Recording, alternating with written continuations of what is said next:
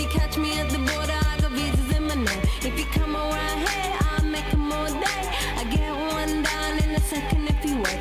I fly like paper, get high like planes. If you catch me at the border, I got visas in my name. If you come around here, I'll make 'em all day. I get one down in a second if you wait. Sometimes I think sitting on trains. Every step I get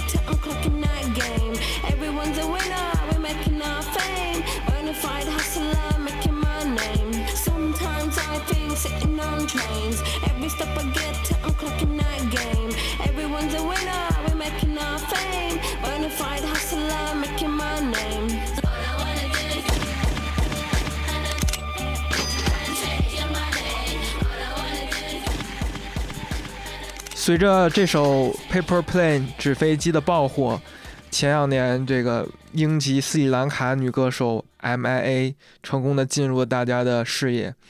呃，我相信大家可能没有听过她别的歌，如果没有听过别的歌的话，也至少听过这首歌。这可能是她最呃广广为人知、最流行的一首歌了。呃，非常 catchy 的节奏，非常有意思的说唱方式，加上非常有趣的 sample。就像刚才副歌，副歌的时候，他 sample 了枪响，咚咚咚咚，然后收音台咔嚓咔嚓，呃，非常有意思的 sample，非常有意思的唱腔。这首歌去年我觉得真的是爆火。我住在我住的公寓旁边有一个夜店啊，那个夜店真的是每天晚上都要放一遍这首歌，不到凌晨两点我是睡不了觉的。当然，我还是挺喜欢他们放的歌的，所以我很高兴半夜两点不睡觉。不知道大家就有没有仔细想过，为什么他这首歌里面会用到枪声跟收音台这个咔嚓咔嚓的声音当 sample？是的，在我们现在这种和平年代的人，就是我觉得可能在美国可能 闹市区经常能听见枪声，但是呃，在中国华语圈的大家可能对枪声来说是蛮陌生的，绝大多数人可能这辈子也听不到枪声，现实中听不到枪声，不会经历到战争战乱，至今为止。呃，所以说，很多人其实当时这首歌刚出来，零七年他刚出来这首歌的时候，很多人是接受不了这个枪声的。最有意思的就是当时。呃，M.I.A 去了美国的一个音乐脱口秀节目，是那个 Letterman 主持的，相当于他每期都会邀请音乐人过来现场演奏，他就演奏了这场这场 Paper Plane，我们来听一下。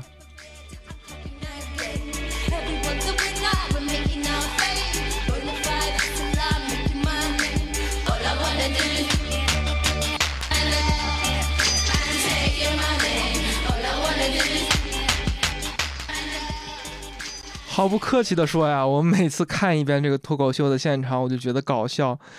就是你听着吧，就就本来就已经很搞笑了，因为他的枪声换成了更为美国大众所接受的这个 clap 掌声，叭叭叭，呃，击掌的声音。然后，但如果你看现场的话，你就发现，当 DJ 放这一段的时候，M.A 特别特别惊讶，他回头去看那个 DJ，仿佛在问 What the heck's going on 一样，这种感觉，到底发生了什么？我当时我最标志性的枪声呢，怎么就没了？怎么就变成了这么一个非常温文尔雅，然后没有任何那个听觉冲击力的这么一个基础的这么一个鼓点儿？所以趁这期节目，我想给大家介绍一下 M.I.A 这个人，他个人的历史，他的音乐，其他的音乐，除了这首歌，呃，而且啊，为什么说她是我现在最喜欢的饶舌女歌手和《Paper Plane》这首歌的由来？我会大概的讲一下她从她一开始做音乐，零三年开始到呃零八零九年，呃，这这这差不多五六年的一他的音乐吧，后后期的我其实也不是特别了解，所以我会讲一下他早期的个人历史，他的音乐理念和他对艺术的伸张。大家可能对他有初步了解的人都会知道，他是斯里兰卡的后裔，斯里兰卡裔，但是其实他是在英国出生的。他在英国出生之后，他六个月大左右，他爸爸就把他带回了斯里兰卡。然后斯里兰卡当时在内战，他爸爸其实是当地的一个，我们可以说他是一个恐怖分子一样的人物，是当地泰米尔人独立运动的一个这么一个地区性的小头目、政治领袖。M A 他爸爸早期其实在俄罗斯留学，在俄罗斯有个本科学位，然后好像就是这种流窜作案呀，全全球来回呃流窜来团结势力，打算为僧伽罗人这个反抗僧伽罗人统治这个进行自己的一份力，所以说呃。他就是从小在在英国出生的，因为他爸爸当时在英国组织了这么一个呃泰米尔人独立运动的这么一个学生团体，然后想用这个机会，呃，用英国聚集过来的这些政治和武装力量吧，去帮助泰米尔人进行斯里兰卡的内战。呃，他爸爸在他六个月大的时候就把他带回了斯里兰卡，所以他从小其实就是在内战中。呃，枪林弹火中长大，他就是七五年生人。七五年其实是内战，斯里兰卡内战正火热的时候。呃，当时泰米尔人这个猛虎解放组织，这个伊拉姆解猛虎解放组织啊，是这个当时刚成立了没多久。斯里兰卡内战爆发，这个内战差不多持续了三十年吧，从呃一九七五年到两千零五年。所以说。小的时候，M.I.A 就是跟他爸爸在斯里兰卡，在这么一个战争的环境长大的。但是由于环境实在是太不好了，他就是营养不良，又瘦又小，对吧？你现在看他那样，你就可以有一说一啊，不是不是对他的外貌进行任何的呃歧视，但其实你就看他那个样儿，就你就能感觉他小时候是有点营养不良，对吧？非常瘦，然后不是很高。由于这个他实在条件太艰苦了，所以他妈妈就给他带回了英国，所以他其实是少年时期是在英国长大的。他少年时候在斯里兰卡这么内战的经历，和他这种青年时期在英国长大这么一个经历，对他后来对艺术的追求和理解都是有呃非常深深刻塑造性的这么一个影响的。然后他其实就是在英国读了伦敦吧，南伦敦地区长大。他读了当地的女校，然后在女校毕业了之后，去了圣马丁啊艺术学院啊，非常有名的圣马丁艺术学院。一提到一提到他，就让我想到的 Pump 那个 Common People 那首歌。啊，就想到这个里面都是哎各种各样的全世界来的有钱人啊，对吧？啊，这个你你可能是这个呃瑞典公主啦，什么是呃那个什么希腊首相的女儿，什么各种我不知道啊，就可能就是各种各样。希腊可能没有首相，我瞎说的。啊，总之啊，这就是他的这么一个。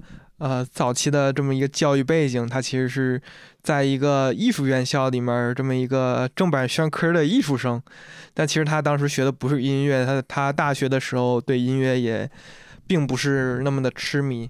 他早后期的采访说，他其实对音乐最早的理解。包括你，就其实你听他的歌，你就可以听出来，就就是其实就是南亚人民，就是印度人啊，呃，泰米尔人那种又唱又跳，非常欢快，古灵精怪，就是蹦蹦跳跳那种活泼印印度戏剧的那种感觉。就我们后期会讲到，这跟他泰米尔人的这个身份认同有关。不过你也可以就看出来，就是他小时候音乐。音乐教育并不是那种照本宣科的学乐理、学钢琴，他没有学过乐器什么的。他其实是他他说他对音乐最大的理解是小时候在斯里兰卡的时候，他爸爸就会组织人啊进行这种家庭聚会，他爸爸就会放音乐带着大家一起跳舞，哎，政治领袖带着 其他人一起跳舞，然后他妈妈给大家准备做饭呀什么，就这种就是相当于一个。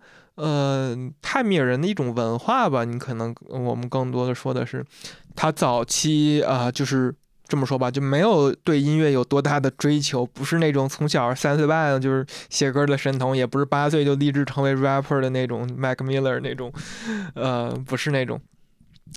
所以他大学读的其实是视觉艺术和电影，他就是当时他就特别想做电影，因为他做电影就是想。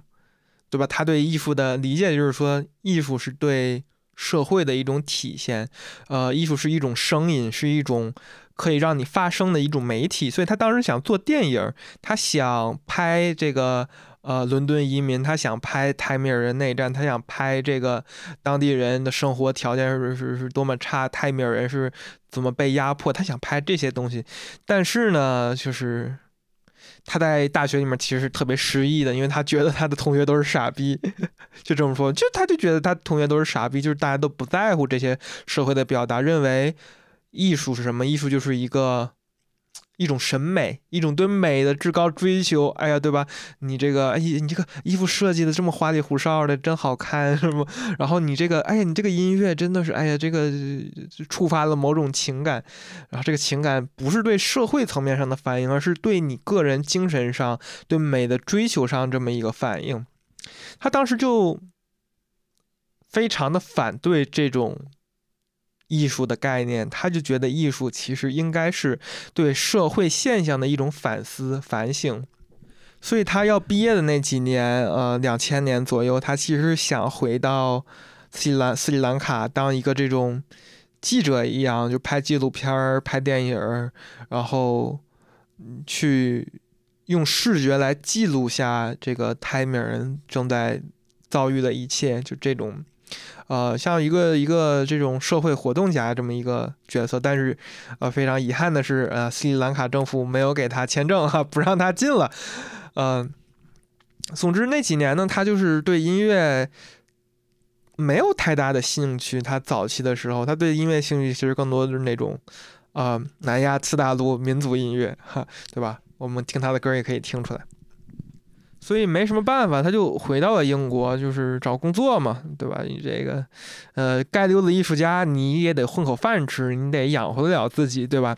呃，虽然挺该溜子的，咱就说他当时就，嗯，因为视觉艺术毕业的嘛，就摄影、摄像，啊。图像设计，包括拍短片、电影这种，他当时就成了 MV 的一个导演。他导演其实是给当时英国一个挺有名的乐队啊，叫做 Elastica。我不知道大家有没有听说过，我非常喜欢他们的歌啊。我也是一个一个纯女子的乐团啊，非常喜欢。可能有空儿，呃，排上排上排上日程，以后有空儿给大家讲这个乐队的历史。总之，他就是第一次接触到音乐是给他们在拍 MV 的时候。他们 MV，你拍给他们拍 MV，就是也是要记录他们的巡演嘛。巡演的时候，你跟着一起拍，一起剪辑，一起想。所以他当时就跟当当时的乐队成员啊聊了很多，交流了很多。当时他在巡演的时候，他就是接触到了这种 MIDI 键盘，就是并不是传统意义上做音乐那一套，对吧？你有实体乐器，吉他、鼓。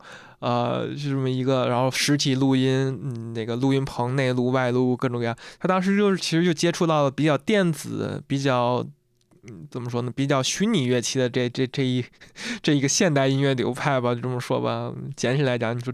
古典派、实体乐器、录音派，还有这个呃简单的分类一下，现代派这个模拟信号、这个数字信号、电子的数字的这么一派，所以他当时就呃接触到了罗兰的 MC 五零五，非常当时非常有名的这么一个呃迷迷笛键盘，然后当时也接触到了鼓机怎么做鼓点儿，然后怎么呃这个字。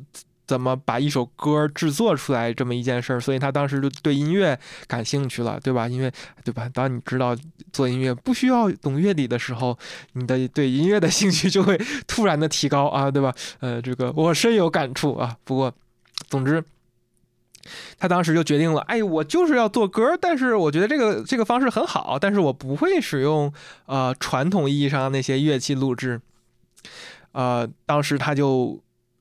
录了自己的第一首歌《The Long》，非常有名。他第一首歌其实就是现在看来就是当时的一个爆火的专曲。然后他在 MySpace 那种网站上啊进行了这种个人的推销。当时好像零二零三年的时候。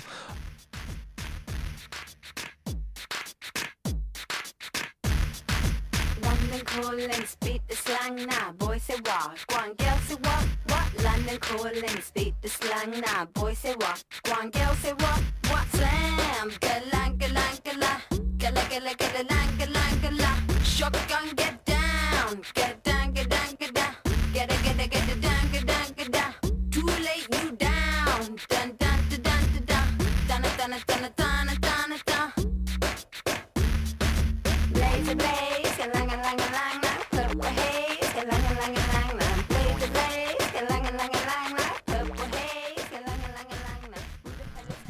我觉得大概现在大家对他这种早期的音乐风格，啊，现现代音乐风格也差不多，就是有一下了解。你要想，这是在零三年的时候，哪有这么实验的？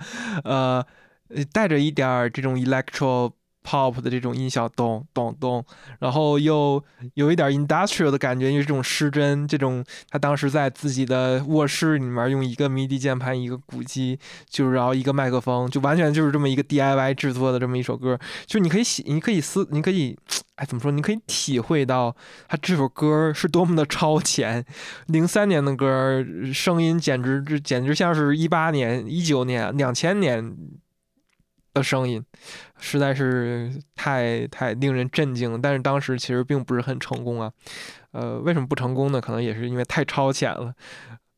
所以其实一定程度上也是在感谢呃，怎么说呢？嘻哈这种音乐形式吧。嘻哈音乐形式就是不在乎那么多的旋律，不在乎那么多的这个音乐编曲上的这么一个一些东西，而更多的是。呃，节奏节奏很重要，音色很重要。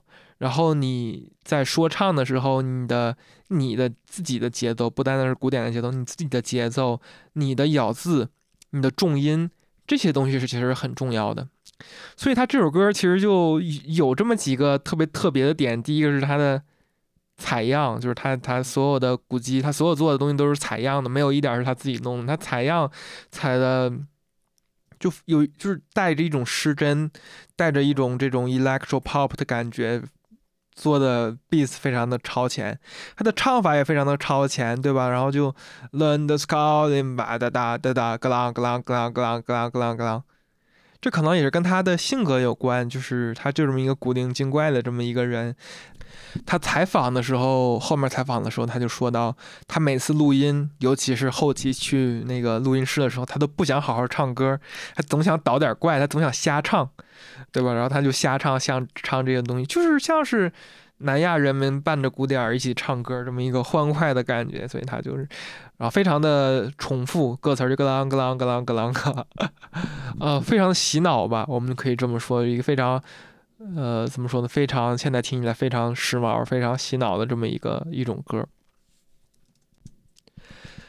与此同时呢，在零三年的时候呢，他就认识了一个伦敦的，在伦敦某酒吧驻唱，那不是大碟儿，不是驻唱大碟儿的 DJ 啊，呃，Diplo，Diplo 可能最有名的是那个什么。呃，最有名的单 M M O 那个什么最有名的那个单曲什么《Lean On》，就是他那个 produce 的 Major Lazer，好像是，就是他们有个音乐组合嘛，他就是当时的一个 DJ。然后到这儿的时候，其实就是历史是发生了分歧啊，这个这个这个 Diplo 就说他们两个是那种一见钟情，他们当时是在这个酒吧遇到了之后，就是对音乐理念发生了极大的兴趣，怎么怎么样的。但其实 MIA 说，其实。对于他来讲，他当时一个什么很不起眼儿这么一个南亚的这么一个人，他当时是没有引起他的关注的，是因为他的朋友把这个呃 Diplo 他制作的歌发给了呃 MIA，MIA 听了之后觉得歌很好，然后联系，然后两个人交换，然后慢慢慢慢两个人就其实两个人就好上了啊，对吧？呃，Diplo 是美国人，所以说之后 MIA 他们两个人成了情侣之后就搬到了美国。他们搬到了费城，然后在 Diplo 的这个卧室里面，两个人就录了，并且制作了 MA 的第一张 mixtape。然后这这个 mixtape 的名字也特别有意思，MA 哎起名叫做 Privacy Funds Terrorism，怎么翻译呢？嗯，盗版资助恐怖主义。无论你怎么翻译，反正是挺恐怖主义的。然后这张专辑其实没有正式发发布过，没有正式的发表，没有渠道，呃，其实就是网上流流出的这么一个感觉吧。然后里面其实有很多歌是放到了他的第一张专辑《啊阿鲁拉》里面的。然后我们现在稍微听一段他早期的歌。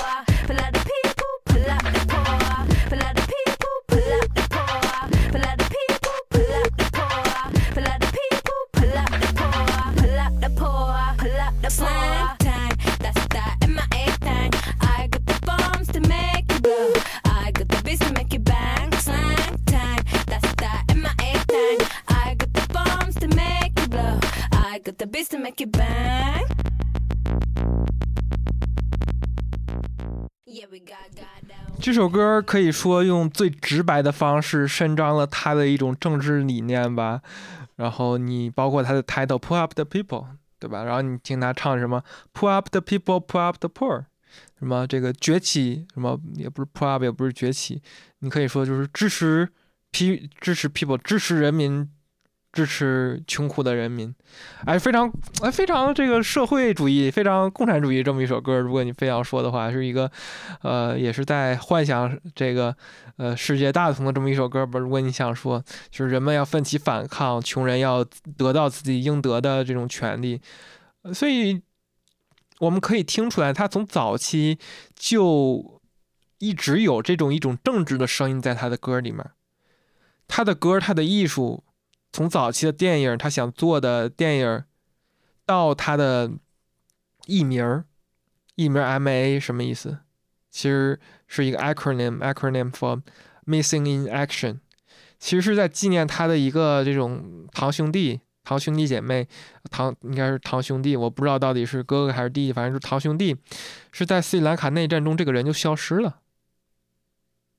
Missing in action，现在消失了，正在消失中，所以说它就起名叫 MIA，一定程度上也是一种政治理念，是让人们记住战争的残酷性，让人们认识到现在正在发生的一件事情，这个世界是这么的残酷，社会上就是在发生这些事情。总之，他当时跟 Diplo 两个人的关系其实就很好，男女朋友。但其实他后期，他现在就看，好像就是一五年开始吧，就开始狂骂，呃，这个 Diplo 说他是一个什么这个 manipulative 啊，什么 being controlled by Diplo 什么各种各样的。然后反正现在 Diplo 各种丑闻，说是什么性侵啊，然后还有什么恶意传播性病。哎，反正我就觉得，哎呀，你们这艺术圈也挺乱的，反正。两个人反正当时关系挺好的，可能哎，但愿但愿他没有把性病传传染给 MIA 啊。反正他们当时就是把这些这些歌录制制作好了草稿之后，其实就发给了很多唱片公司，然后他们其实最后得到了 XL Recording 这么一个唱片公司的呃青睐吧，所以就 XL Recording 给了他们一个呃。deal，包括就是他第一张专辑跟第二张专辑其实都是 XL Recording，呃发布的，呃大家可能不是特别熟悉 XL Recording，其实就是英国的一家唱片公司，他们发表的可能最有名的艺人是 Radiohead 和 Adele，Adele 可能比 Radiohead 更有名一些吧，反正就是一个中等的吧，这么一个唱片公司还蛮有名的，英国的这么一个唱片公司，在随即发表完他第一张专辑之后呢，他就开始想第二张专辑。虽然他的歌没有爆火，你知道吗？但是他其实已经有很多粉丝了，在地下音乐圈，他已经是那种 drag queen 那种感觉了，已经是女王的感觉了，实在是，哎呦，太新奇了！你想说天天听正经 hip hop，你想美国西海岸、东海岸、英国就那种普通说唱，零几年、零五、零六年第一张专辑，零五年，你哪听过这种又唱又跳南亚民民族说唱音乐呢？然后。包括刚才那首《Pull Up the People》的歌词儿又是这么的，怎么说呢？又这么的，呃，socially conscious。然后它的采样又是如此的独特，它有一种 industrial music 工业音乐的这么一个采样，非常的滋滋这么一个感觉，跟电钻钻你脑门一样，滋滋，对吧？呃，非常实验性的，就是你你聊对后来像 Lady Gaga、Lady Gaga，嗯。甚至包括于 J Z 和呃 Death Grip 这些说唱歌手，呃的影响的话，其实还有什么 Beyonce，就这些主流音乐人都是被当时这张专辑呃 Arula 影响的。这这张专辑真的是零五年第一张处女专辑，领先音乐界，我觉得十五年不夸张。所以他当时就是在构思第二张专辑嘛，刚才讲。呃，他已经有了很多粉丝了，尤其来说，很多艺人是他的粉丝，很多人想跟他合作。呃，他当时发表这张专辑之后，他就是呃从美国布鲁克林租的一一一个公寓，就回到了英国。回到英国之后，他就想做第二张专辑嘛，想回到美国去，因为他跟他合作的音乐人，包括 Diplo，包括 Switch，他第二张专辑的一个主要的制作人，都是在美国，都是美国人。但是非常遗憾的是，因为他爸爸的各种各样的关系，包括他的歌词儿又这么的反动，所以说美国不给他签证，哈哈哈美国就直接拒绝，哎，你你你也别来，哎，所以他回他回不了斯里兰卡，他也去不了美国，非常生气。所以其实一定程度上，《Paper Plane》这首歌的歌词儿其实就是在反映他被美国拒签的这么一件事儿。我们之后可能会细聊《Paper Plane》这首歌的歌词儿。不过他又想又想做第二张专辑，他又回不了美国，然后这时候大家对他期待又很高，他对自己的期待又很高，他想挑战自己，他不想做简单的音乐。所谓简单音乐，可能就是做。传统意义上的音乐，就是传统意义上的音乐。你虽然觉得它什么合成啊，它的编曲啊，乐乐器演奏很复杂，但其实它在音乐形式上、它的理念上、概念上，包括制作思路上，其实是非常保守、非常简单的。他想挑战自己，做出某种对音乐格式上、对音乐概念上的创新。而且而且不是简单的像他第一张专辑这么一个南亚次大陆说民族说唱音乐的，呃创新，而是在这个之上超越自己，做出一个更创新的一个东西来。所以他怎么办呢？他其实就第二张专辑录制的时候，他就没有自己录制，而是他就决定，哎呀，我要环球世环游世界。所以说他就跟着他的 producer，呃，Switch 两个人就开始环游世界了，去了很多国家。呃，去了澳大利亚，去澳大利亚土著民跟土著民打鼓录制。他去了呃，嗯南印，南印泰米尔人嘛，泰米尔人其实就是南印的一个主体民族。他当时就召集这些民族击鼓手，呃，组成一个团队，二三十、二二三十个人，然后大家一起去录音棚给他录这些鼓点儿。他就这么做，去了很多国家，去了安哥拉，这个南非的小国，然后 Trinidad、t r i n i d a 那个马拉基的母国，也是也是什么加勒比海国家，利比利亚，然后呃加呃牙买加，就去这些，就这些怎么说？我们现在认知中这种原始部落、原始民族的地方，去录制他们当地的打击乐，让当地的鼓手，呃。打击他们的民族鼓点儿，然后他进行录制。我们现在听一下他当时在印度采样的鼓点儿做的歌。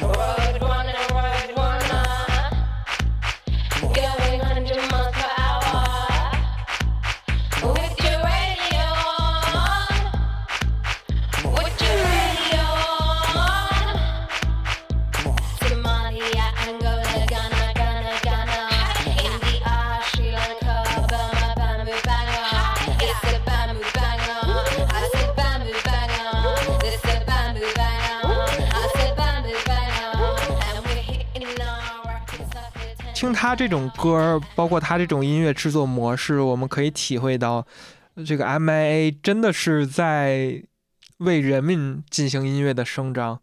什么是好的音乐？好的音乐是在交响厅里面那种世界上最有名的什么柏林爱乐乐团，呃，普利茅斯爱乐乐团，这种乐队给你演奏的这种好听的歌吗？还是那种非常典型的流行音乐，对吧？或者说是摇滚或者什么，他就是其实虽然说他在形式上可能还是在跟他第一张专辑的呃那个形式差不多，就是鼓点儿加古灵精怪的说唱，然后加一些非常 industrial electro pop 的这种采样，但其实。通过他采样这些古典，他其实是在为民族音乐、为人民真正人民的音乐大众的下里巴人的这些东西进行一种艺术的再塑造，一种声音的伸张，就是说音乐应该被听到，应该是人民的音乐被听到，而不是天天那种，哎呀谈情说爱也好呀，或者说是那种，呃，高雅艺术，对吧？被听到，而是这种音乐艺术是什么？是社会的，是反映社会现实的。那这个时候，我们就不得不提到他《纸飞机》这首歌。《纸飞机》这首歌，单从它前两句，我们就可以解读出太多了。I fly like paper。泰米尔人，像他一样泰米尔人，就是没有根的这么一群人。他在本国的时候是被排斥的，他去了英国的时候一样被排斥。他当时就。呃，采访的时候就说，他小时候他怎么认识到这个世界上是存在歧视的？就是当地的本地的那种排外人就会往他脸上吐唾沫，或者拿手中的啤酒往他脸上洒，这种感觉。在伦敦大街上被那种英国老哥吐唾沫喊 “Go back to your country”，这种这种 experience，这种经历，对于他这种南亚的移民来说，其实非常普遍的。大家都普遍认为移民是。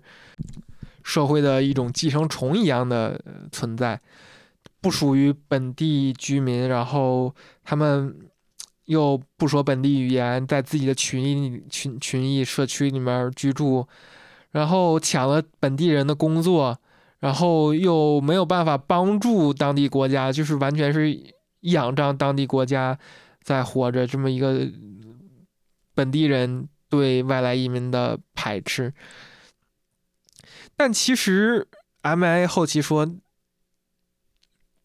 这些移民真正能对英国社会造成什么不良的影响吗？啊，肯定是有那种游手好闲、不好好工作的，但是本地人也有啊。大多数的移民都是躲避战乱的难民，或者说是呃贫民窟里走出来，想希望更好生活的人。他们可能没有一技之长，移民之后就是做着最最最低廉的苦力劳动。开大卡车，一天开十个小时、八个小时，然后或者说是开黑出租，一天开黑出租可能还没有大卡车那么监管，一天干十个、十六个小时、十八个小时，真的就是有这样的，或者说去干洗店、快餐店打黑工，去餐厅刷盘子，就真的是赚辛苦钱，可能给的最低工时工就给就是黑黑打黑工给的工资连最低工资都不够。这个才是移民的真正的体验，而不是说来到了呃英国就是吃英国的劳保，然后拿着社会福利免费看病。大多数移民都是非常辛勤工作的，而是当地人对移民的一种误解，对移民的一种排斥，真正造成了这种。外国人或者移民在本地很难融入的这么一个现象，生活条件很差，然后又不被尊重，所以说他真的是 fly like paper，没有一个真正让他感到是家的地方。他活在伦敦，他出生在斯里兰卡，但他真正能哪个地方是属于他的吗？属于他民族、属于他文化的吗？其实他的各各各地方的这种旅居。其实是非常陌生的，是非常 alienating 的这么一个经历。然后他第二句，If you catch me at the border, I got visas in my name。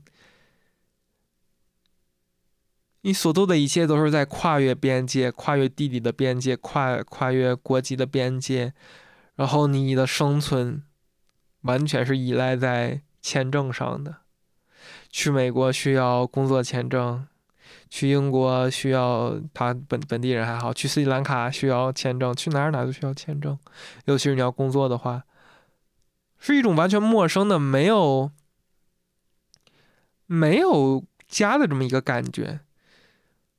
所以我们回到原来的问题：为什么他要采样枪声跟收音台的声音？收音台咔嚓咔嚓的声音可能更好的理解。Hustle，对吧？Bring out the hustler，hustle 什么意思？就是辛苦的赚钱。他就是在讲，包括你看他 MV，他就是在拍呃伦敦那那种移民社区里面移民辛勤工作的这么一个景象。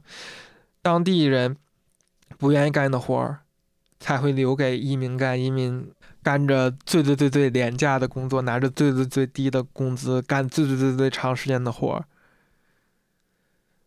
但是这一切都是为了生存呀，一切都是 hustle hustling，一切都是 make some money make some rain，啊、都是 hustling。所以就是收银台的声音，就是每天工作，钱，因为钱太重要了。你在异乡什么都没有，除了你能赚钱。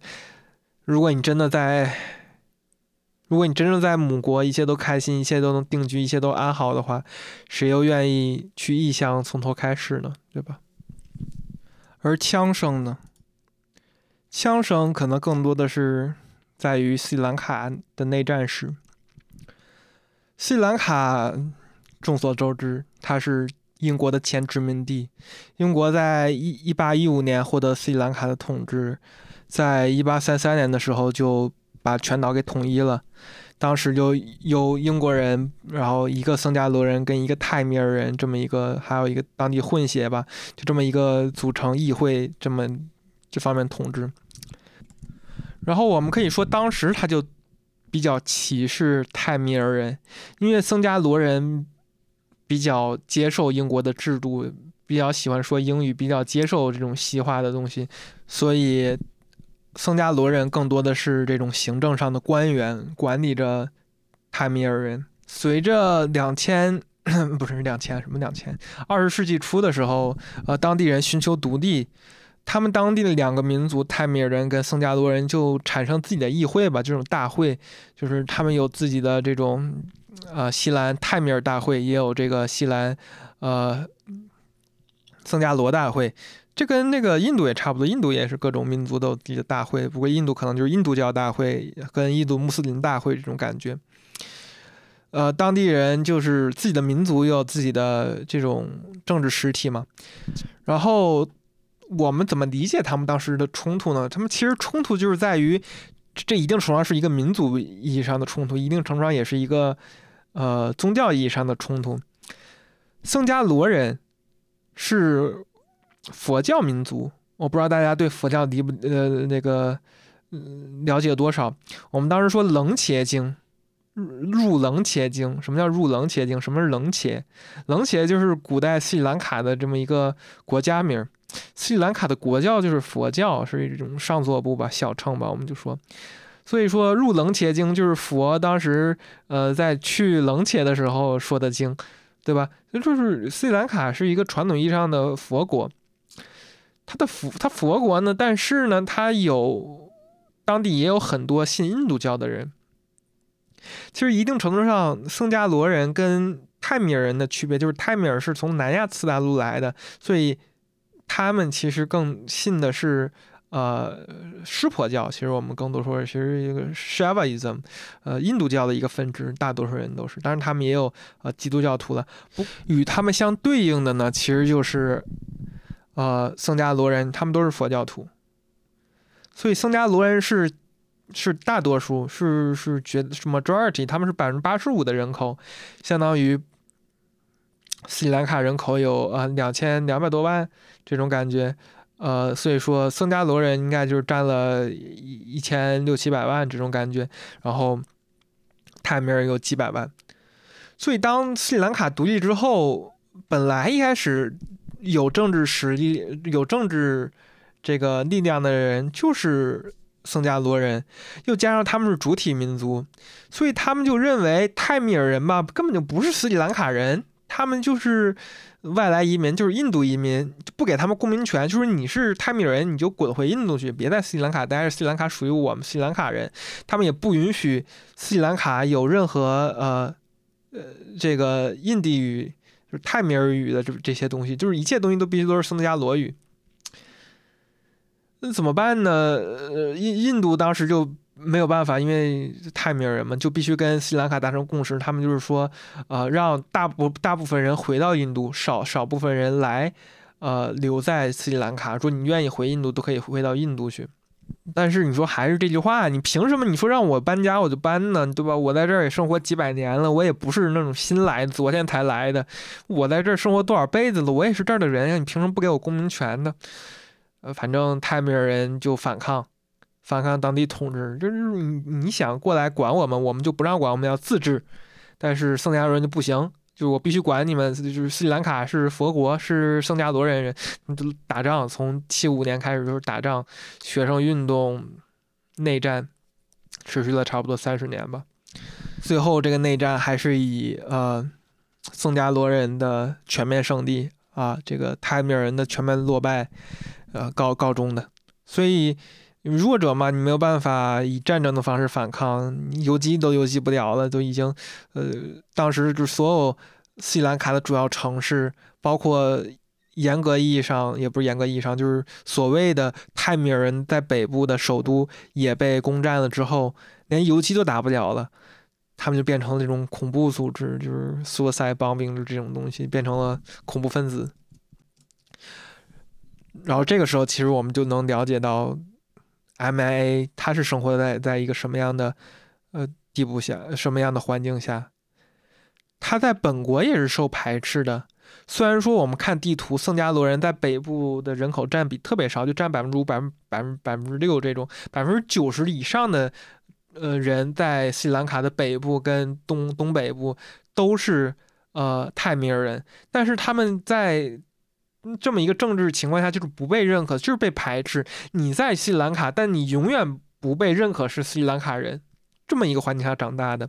然后他爸爸当时就流窜各国，寻找政治势力联盟嘛，他们其实就呃其实就联合了 P P R O，不知道大家对 P R O 就另外一个名字可能更了解一些吧，是。巴勒斯坦解放组织啊，巴解啊，他就跟巴勒斯坦那种恐怖分子挂挂上钩然后就这也是为什么他当时被拒签了，是因为他跟巴勒斯坦的恐怖分子有关，对吧？在两千零一年九幺幺以后的一个合格的美国人都应该会知道。看到 PRO 就会想到巴勒斯坦，想到巴勒斯坦就想到穆斯林，想到穆斯林就想到九幺幺，想到九幺幺想到恐怖组织，想到恐怖组织就想到所有伊斯兰人都是坏蛋，都是想搞破坏的，所以说就不能让他们来到美国啊，所以说 就有了就有了 Paper Plane 的故事，里面有的枪声是斯里兰卡内战的声音，是泰米尔人被屠杀的声音。我们生活在一个和平年代，再说一遍，我们没有经历过这种枪声。美国民众也接受不了枪声，所以出现了我们开头非常滑稽的枪声被被 mute 掉、被静音、被消音，变成了变成了拍手的声音。因为拍手是欢快的声音，拍手是人民的声音，是属于美国人民的声音。虽然美国人屠杀了三千万美国土著人啊，现在所谓的美国人。把之前的美国人全都种族灭绝了，但是他们听不了枪声，所以为什么说 MIA 是我最喜欢的，甚至可以说是我最喜欢女艺人呢？我非常非常认同他对音乐的理念。当然了，音乐制作上你不需要会乐理，你不需要会演奏乐器。嗯，才才能制作音乐。只要你想做音乐，你永远可以做音乐；只要你想唱歌，你想说出来一些东西，你永远可以做到。不过，我觉得更重要的一点是他对他政治理念的舒张，他对艺术的认知，就是说我要伸张自己，我要让大家见证这个世界上就是有这么多惨案的发生。从小在枪林弹雨里长大，这就是他的经历。他就是被压迫的泰米尔人，他就是在反抗中的泰米尔人，他就是在移民到英国之后，在英国被广受歧视、被排外、被当做各种社会问题替罪羊的这么一个这么一个人的一个代表。他的音乐就是要。阐述这些事情，就是要代表这些没有办法为他们发声的人，让世界记住这些可悲的事情，让世界记住社会的种种不公。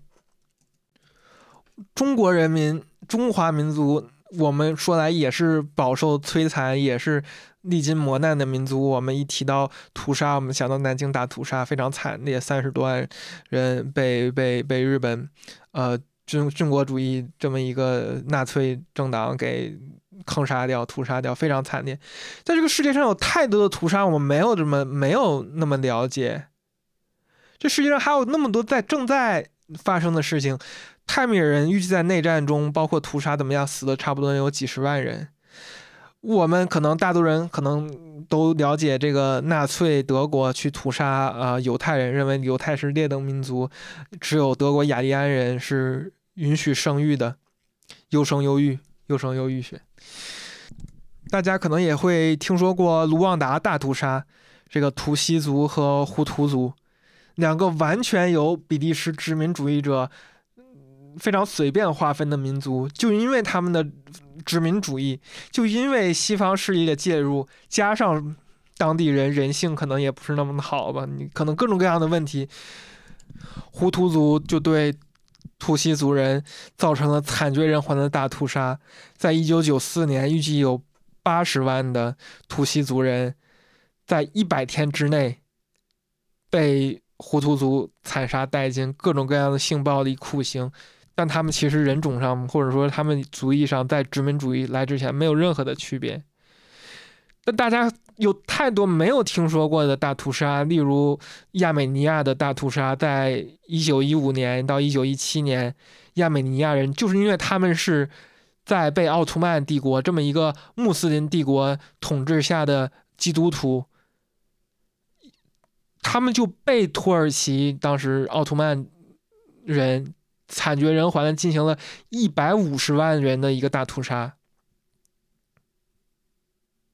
一百五十万人的种族灭绝，包括我们在讲这个美国土著来说，美国土著。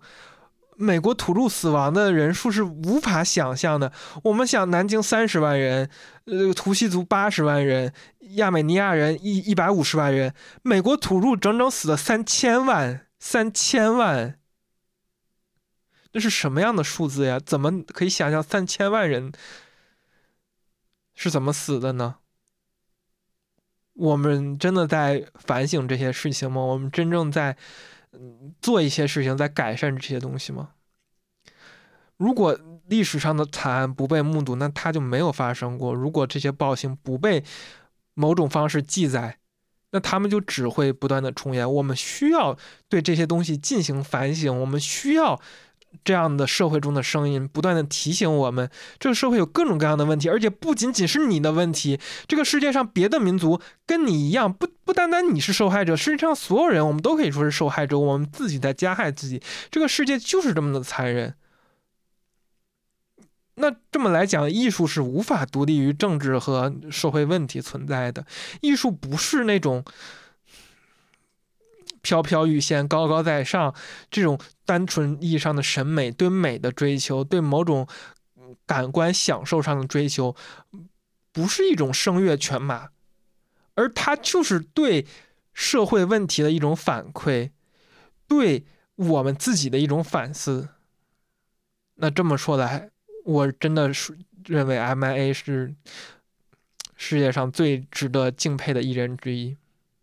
第一期。节目末尾，那么我们就来放一首呃关于南京大屠杀的歌，是这个呃 Lou Reed 在看完南京大屠杀这个电影之后，为被屠杀的南京人写的一首歌，希望以后类似的惨案不会再次发生。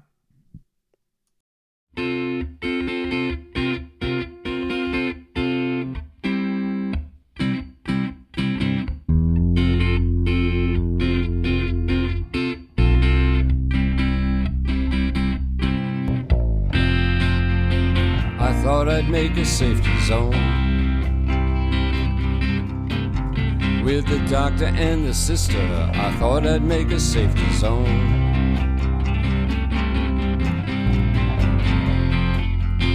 I thought I'd make a bridge, keep civility over here. I thought I'd build a safety zone.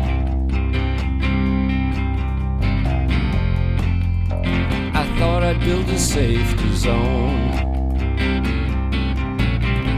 I thought I'd bring together a hospital, a school, and my home. Sidestepping morality, that isn't me. I thought with my heart, I thought I'd build a safety zone. Japanese in this war have brought us to our collective knees. I am asking, please, can we all agree on one thing, please? Here a proper letter sealed and sent to state the obvious. And though it seems too late, I'm asking, please, can we declare a safety zone? General, may we build a safety zone? We're asking, please, may we build a safety zone? Lives fly by in a minute, rape at the end of a bayonet. The sick and the elderly may we build a safety zone. Lives fly by in a minute, stuck to the end of a bayonet nothing to fear from here. May we build a safety zone? We're gonna starve or freeze. May we build a safety zone? Starve or freeze. May we build a safety zone? Dear General, build a safety zone? starve or freeze. Starve or freeze. Starve or freeze. May we build a safety zone?